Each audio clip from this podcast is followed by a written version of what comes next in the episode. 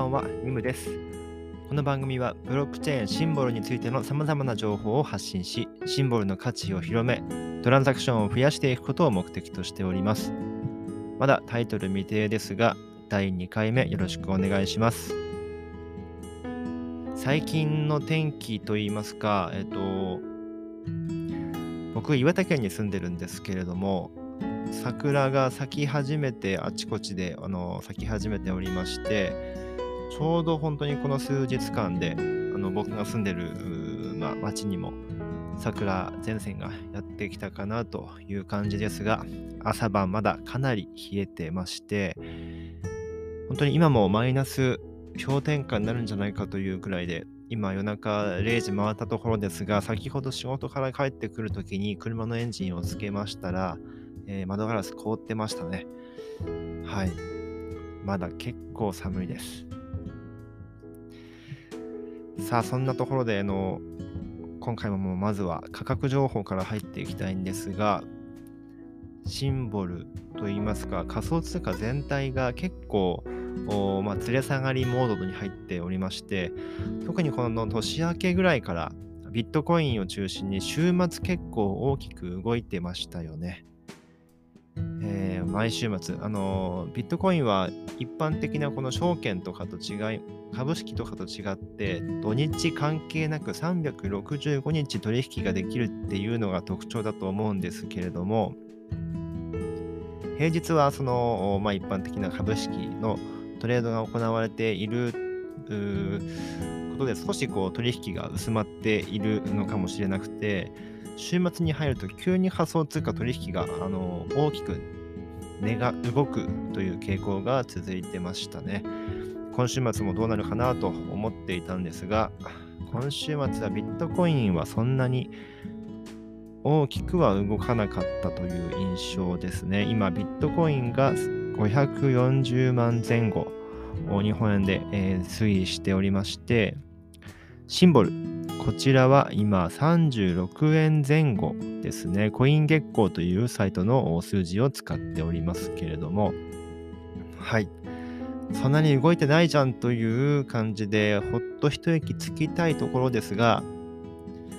結構やっぱりこれ枚数多く持っている方は、えー、まあほんの10円とか20円動いただけで資産が、えー、1000万、2000万っていう単位で大きく動いていくんだよなということをですね、えー、僕、今朝ちょっとあの考えてまして、うん。これまあ、為替もそうですけれども、やっぱりこの、なんて言うんでしょう、枚数レバレッジのような感じがありますよね。えっ、ー、と、僕もノード運営してまして、イニーハーベスタさん、ハーベスタさんを抱えてあのやっているんですが、見てみますと、その結構その、うん、インポータンスが高い方もいらっしゃるんですよ。0.01%とかですけれども、あの、まあ、インポータンスとか結構説明し始めますとまた長くなってしまうんですが、どうしましょうね。また別の機会でシンボルのいろんな仕組みを説明していきたいと思うんですが、その方が、アドレスが持っているシンボルの保有量に応じて決められた、そのアドレスの、うん、能力といいますか、パラメーターというか、えー、重要度、シンボルネットワークにおける重要性というのをこのインポータンスというもので表しております。1万ジムを超えたところから、えー、少し値が動き始めて、1万ジム以下未満は0%になってます。で僕実は0%なんですけど、委任してくださってる方々で、えー、まあ、1万ジム以上持ってる方々なので、インポータンス持ってまして、えー、ある方が100万ジム以上の、まあ、保有で、インポータンスが0.01%台ということで、えー、そういう方がいらっしゃったんですが、大体もう日本円で計算するとやっぱり数千万という感じのアセットですよね。で、これやっぱりジムの価格が数円、特に10円、えー、前後以上動いてくると、資産がそれだけで1000万、2000万動いてくるんだなということを今計算していたところです。で、あの、ちょっとツイッターでもちらほらあったんですが、えー、結構なその特急の、えー、ハーベス委任ハーベスターさんが、えーまあ、旅立ってしまったというか、えーと、濃度を離れていったという声をここ数日で聞いて聞くことが多くなったような感じがします。多分なんです。これ本当に想像でしかないんですけれども、やっぱりビットコインが下げて、シンボルも大きくというはいかないまでも、まずずるっとこう一旦下がったところで資産が皆さん、えー、ま、インポータンスが大きい方ほど大きく資産を、デジタルアセットが減っていくのを目の当たりにされたと思うんですね。そこでちょっとこう、うん、いくらこう委任ハーベストハーベストをしてブロック手数料稼いだとしても取り返せないぐらいのおそらくこのね、資産の減少だと思うので、いろいろと思うところがあったんじゃないかなと想像をしております。はい。ただ僕なんかには想像がつかない世界ではありますけれどもね、まだ1万ジム持ってませんから。はい。で、この価格に関しては、コイン月光さん結構便利に使えるみたいなんですよ。API も発行しているので、僕も個人的にこの将来的な課税対策を考える上で、 CoinGecko さんの今 API を使ってアプリケーションを開発しているところなんですが、これもいずれ時期が来れば皆さんにお披露目したいと考えております。さて、えブロックインフォメーションということで、現在シンボルのブロックは11万ブロックを超えたところにあります。ノード数は1750前後ですね。これ結構と言いますか、少し減りました。ね、あの1700前回の放送では1700台の後半だったんですけれども今1700の中盤このビットコインのこの調整期間で皆さんいろいろと思うところがあったのかなとやはり、えー、そういう印象を受けます。はい。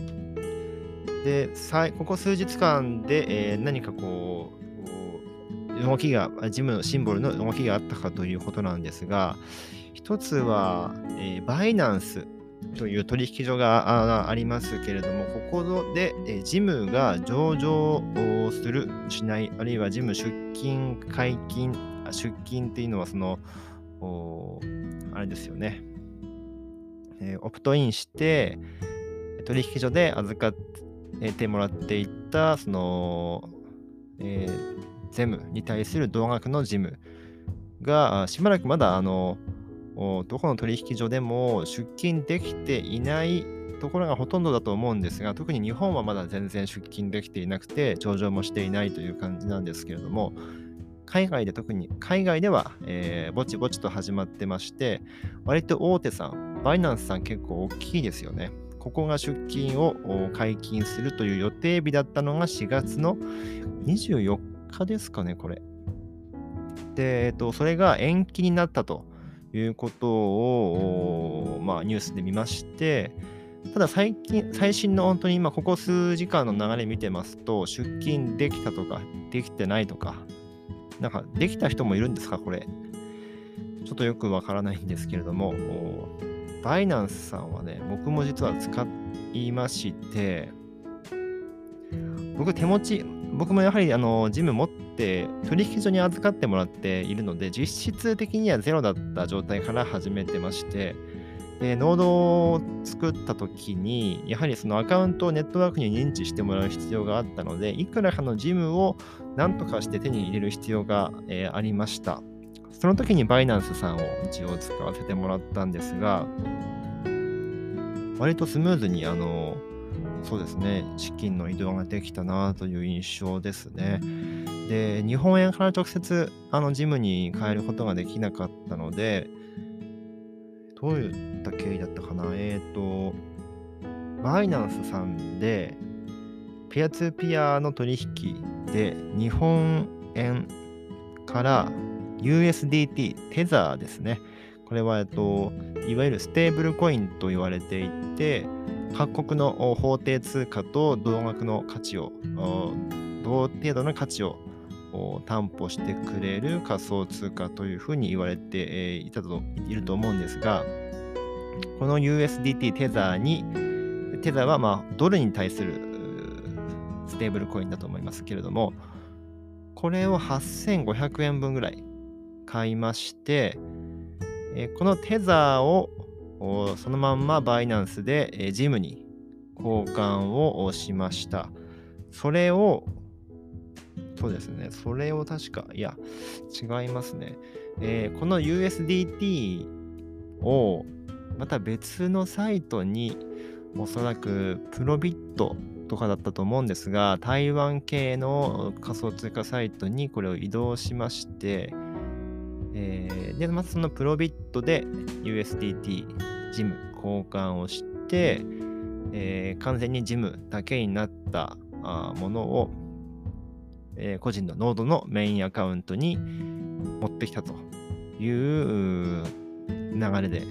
えー、その時100、ん？本当にあのわずかなジムだったんですが、そこからあのノード運営を始めまたという経緯があります。それから1ヶ月経ちましたね。まるまる経ちまして、現在の委任ハーベスティングの手数料で得た、えー、ジム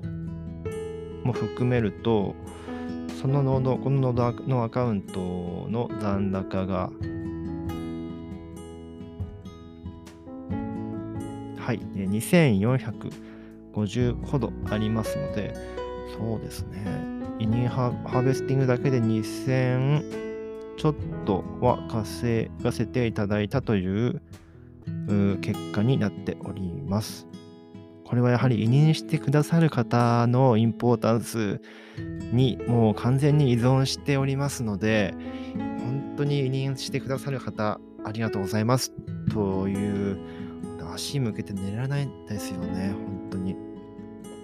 感謝しております。えー、そんな委任ハーベスター様も僕の方でもですね、やはりこの数日間のビットコインの、えー、下げによって、えー、がが影響しているのかどうか分かりませんが、残念ながら、あのインポータンスのものすごく高かった方が、え僕のノードを離れていってしまわれました。はい。でも本当に今までどうもありがとうございました。またぜひ思い出して、えー、僕のノードに立ち寄ってもらえたらなという感じで考えてますし、僕自身ももう少しこう、ジム、シンボルの普及活動を頑張っていかなきゃなという気持ちを改めて強く感じたところです。はい。さて、えっ、ー、と、今日のネタとしてはそれくらいかなと考えておりました。えっ、ー、と、第2回目ですね。エンディングにしようかな。13分ぐらいです。